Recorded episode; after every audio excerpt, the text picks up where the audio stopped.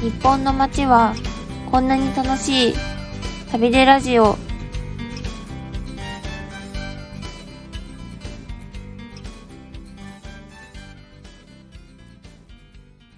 こんばんは。ワラクーブ編集長セバスチャン高木です。ワラクウェブスタッフのとわこです。今日は何ですか？ 旅でラジオ。はい。今日はあのー日本の街は面白い。あの私と高木さんと鳩さんの三人で行った、行ったね。あれいつ行ったの？去年の十一月とかじゃないですかね。え、じゃあまだ一年経ってないの？あ、経ってない。全然経ってないですよ。え、マ ジ？だって多分もみじとか秋ぐらいですだよっね。た。ね。真っ赤だったね。はい。半年ぐらい前か。はい、そうですね。で半年ぐらい前どこ行ったの？滋賀県。滋賀県のあの、うん彦根彦根城の近くにあうんる、埋もれ木の矢うん。埋もれ木の矢。それ誰がいたのよ埋めろ埋もれ木の矢に誰が埋もれち埋もれてたわけ あの井伊直輔うわですいい直輔といえばはい幕末 に日米修好通商条約を結び安政の大国で反対派を弾圧したあの井伊直輔ですかあはいそうですえ井伊でさ直輔です桜田門外の辺でさ暗殺されちゃった人でしょめった切りにされてはいで今大河ドラマやってるじゃんはい「青天を衝け はい」あの「青天を衝け」の「衝け」って読めないよね私は読めないですあれ読めなかったよ ねあれでさだいぶ損してるんじゃないかなと思って あれで視聴率い1%落ちてるよああうんでも確かにあんまりう見んてる人周りえに、ーそんなこと言っていいの あやばいかいなやいやいやちょっと待てよちょっとボイシーで今「晴天をつけ」の紹介してんだから さあそっかまあいいやすいませんいいやいやいや、はいいやでもこれを機にこれを機にね「は晴い天をつけ」ぜひ読んでほしいのですが、はいはい大河ドラマの第一作はいの主人公っていい直輔だったのそうそうなんですよそれ私びっくりしましたあえのー三郎さんにえうんおうん聞きしました、そのことをあのーすごい歴史に詳うしんいライターの方がいらっしゃるんいたよねですけど、あの結構いい直輔って、うん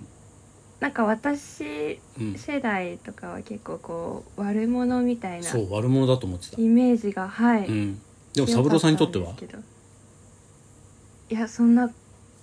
ことは悪者ってだけでう決めん、つけてはいけないと、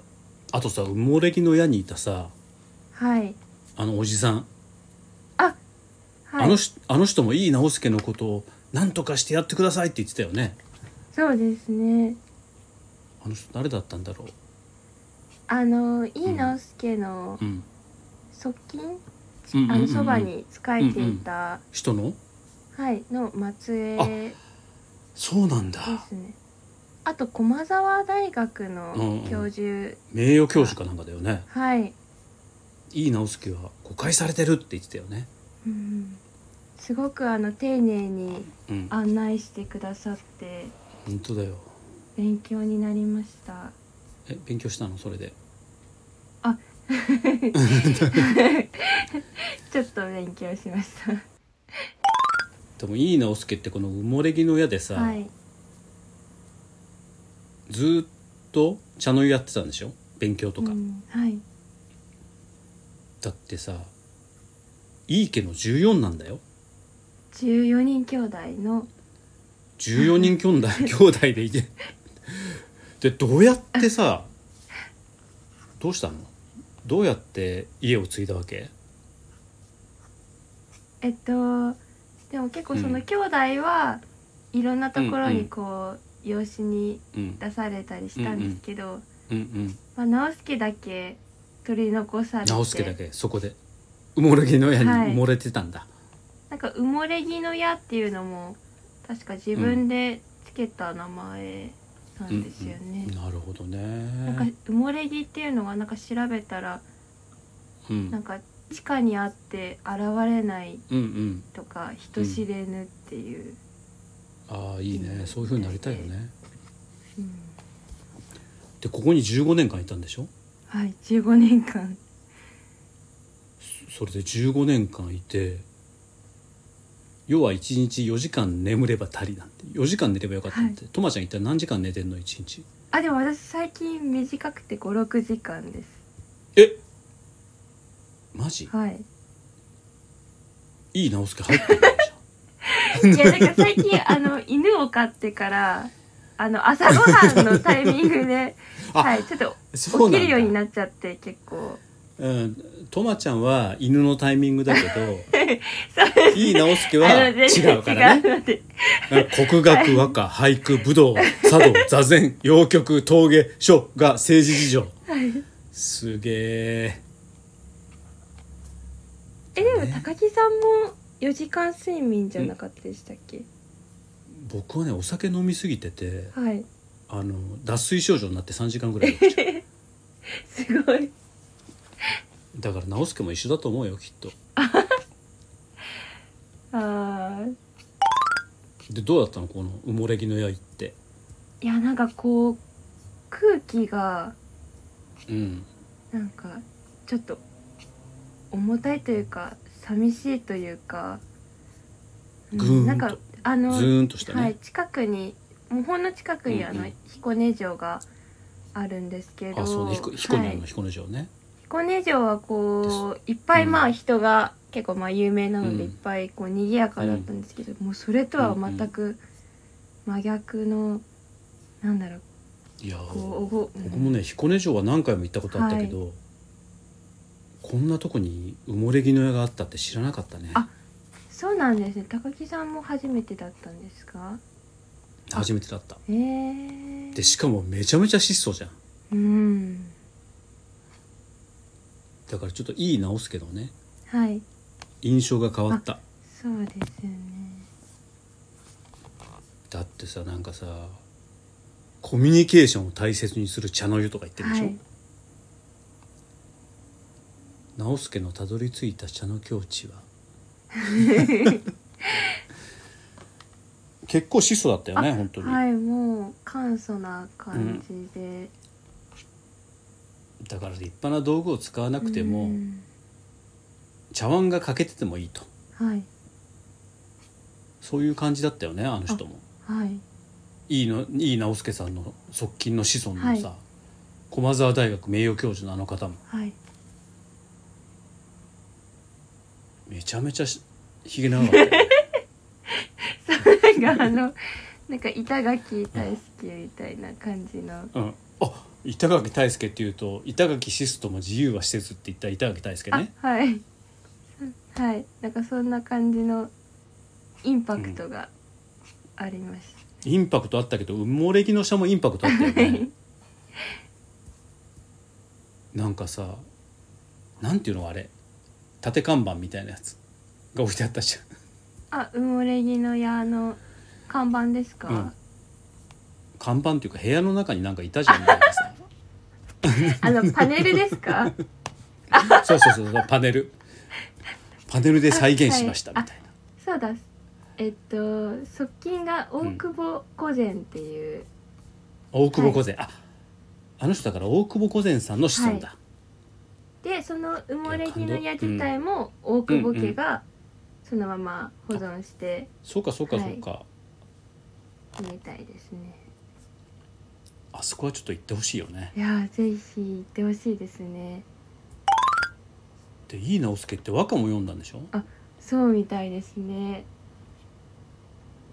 だって生活の全てだって、うんで読んだ和歌が読めないよこれない「奈良母や知らぬ雲いはよそにして常に滴る庭の柳に」なんあかー柳の歌ばっかり読んでたんだ ねあそっか近くに柳ありましたよね、ああこういう風になりたいねうん風に逆らわぬ柔軟な姿勢を持つ柳の木の姿を愛していたのでしょうあああこういうふうに生きたら楽だったかなとまちゃんみたいに柳みたいにゆらゆらゆらゆらしてたらなあ私ですかえゆらゆらしてないのトマトみたいに折れちゃう 私はまあ私風はに身を任せてあいいね風に身を任したいな でもそんな井伊直輔がなんですごいよね大老になっちゃったりしてさで暗殺されちゃうっていうのはねうん、なんか最後がなんか悲しいですねそう考えると悲しいよねでもさ彦根のあの埋もれ木の矢にいる人たちはさ、はい井伊直輔のことを尊敬してたよねはいそうなのだからさっきさ最初の方にとまちゃんがさ、はい井伊直輔のことをで悪者だって言ってたけど、はい歴史っていろんな見方があるんだなって思った、うんああそうですねだからこの間の大河の明智光秀でもそうじゃないはいなんか織田信長目線で見るとさすげえ悪人みたいに見えるけど、うんはいでも織田信長の長の独裁を止めた人っていう目線もあったりしてさ、はだからそう思うとあの歴史の見方はいがいろいろあるんだなっていうふうに、はい埋もれ木の矢にって思いましたああはいいああはいやなんか何私もいやなんか結構う最ん近なんかやっぱ、コロナとかで、SNS でなんかうんうんみんな誰々が悪いとかああったりすると思うんですけどあれちょっと嫌だよねはいあれなんかそういうのもーうんとちょっと重なるなって思いましたそうだよね、でこうなんか今ほら一億総なんていうのはいジャッジする人みたいになってるじゃ、うんんはいこういうのってちょっと嫌だよねそうですねうん、だから SNS に限らず、はい歴史に限らずはいいろんな見方があると、はいっていうことを今日は学びましたね、はいこの記事から「旅でラジオで」はいいやでもここはぜひあの、うん、私井伊直輔のこと別うんにそこまで詳しくなくって、であの風雲寺たちの漫画も結局、うんうん 読んでない飲んでないでしょやっぱりもう不運児たち思うよ 読んでない私でもああすごいあこーこ行ってよかったなって思える場所なので彦根城はあ彦根城も、 まあ、あのさ城ってさ、登るもんじゃないよねなんでちょっと登るのが大変なんですけど